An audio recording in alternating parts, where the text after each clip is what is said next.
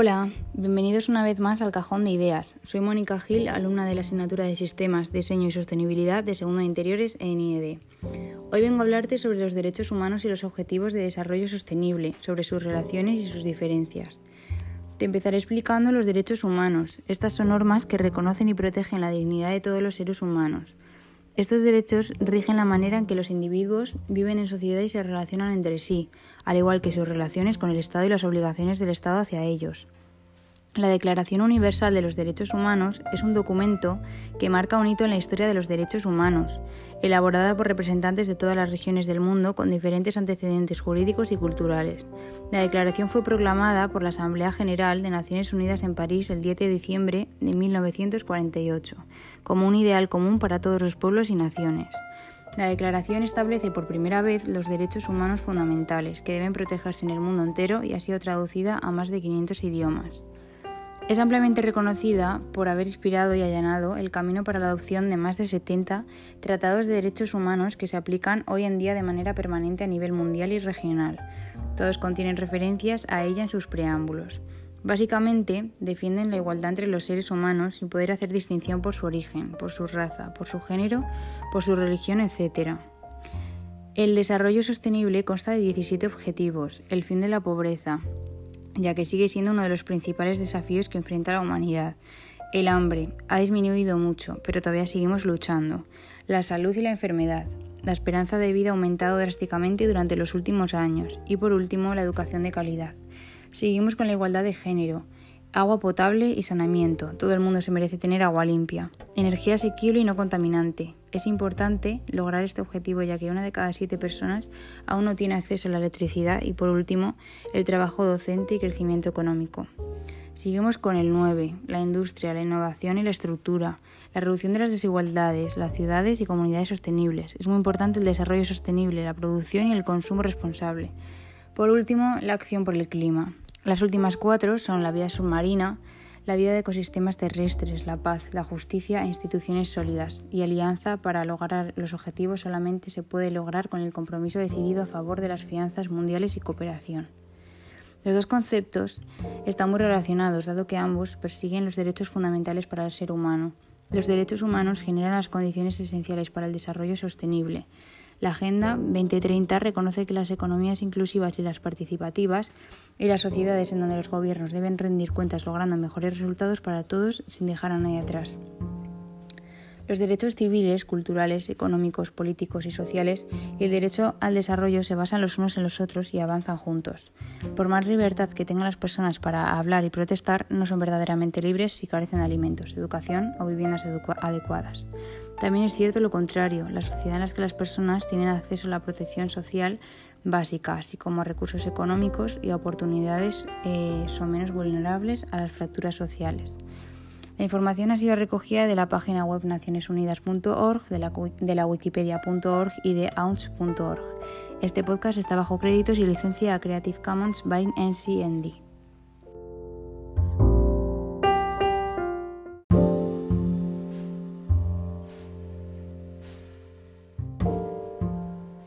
Hola, bienvenidos una vez más al Cajón de Ideas. Soy Mónica Gil, alumna de la asignatura de Sistemas, Diseño y Sostenibilidad de Segundo de Interiores en IED.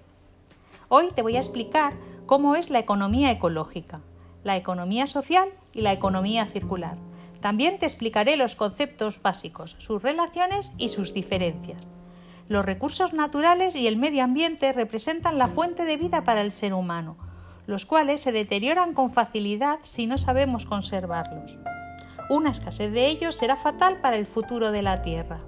El desarrollo industrial, las nuevas tecnologías y la infraestructura de apoyo conlleva a ocupar espacios naturales que son cambiados, lo cual influye en diversos factores. Estas podrían ser razones para el despertar de la conciencia social hacia la preservación del entorno y la minimización del daño ambiental.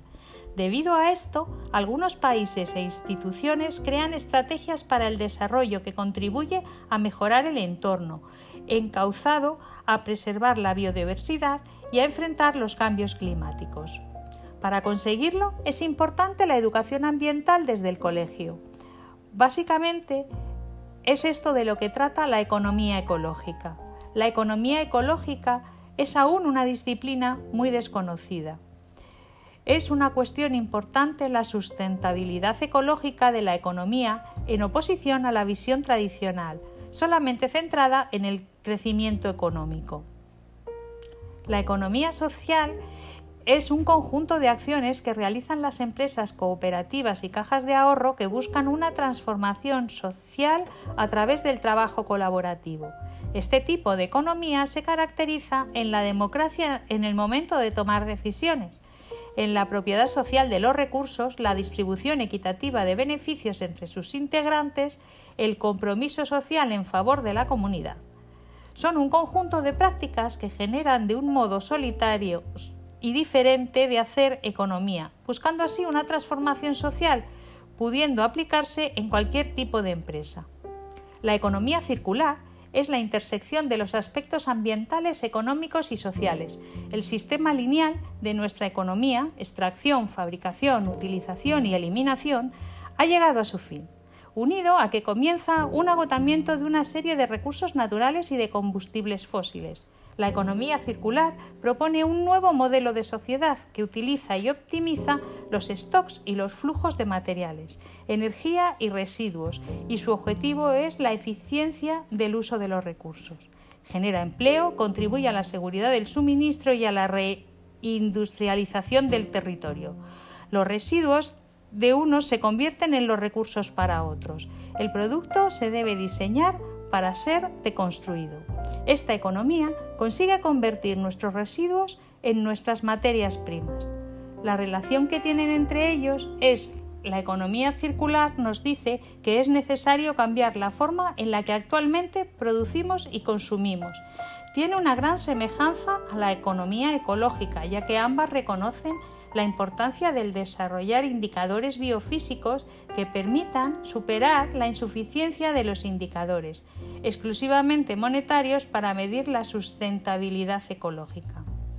Existen diversas similitudes con la economía social, ya que busca el, bienestar de la sociedad y si no existiese la economía social o la ecológica, la sociedad sufriría grandes desventajas.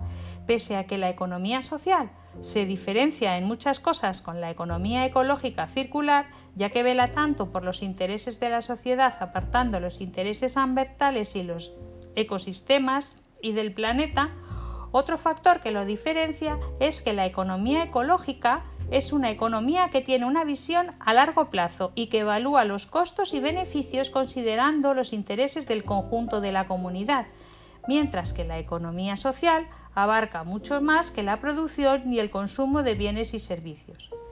Espero que te haya servido estos temas y nos veamos en el cajón de ideas.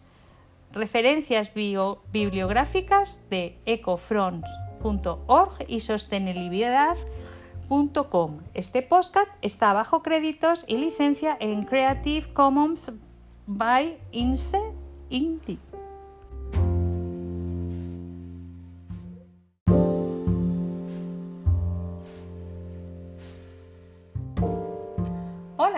Bienvenidos al Cajón de Ideas. Soy Mónica Gil, alumna de la asignatura de Sistemas, Diseño y Sostenibilidad de segundo de Interiores de IED.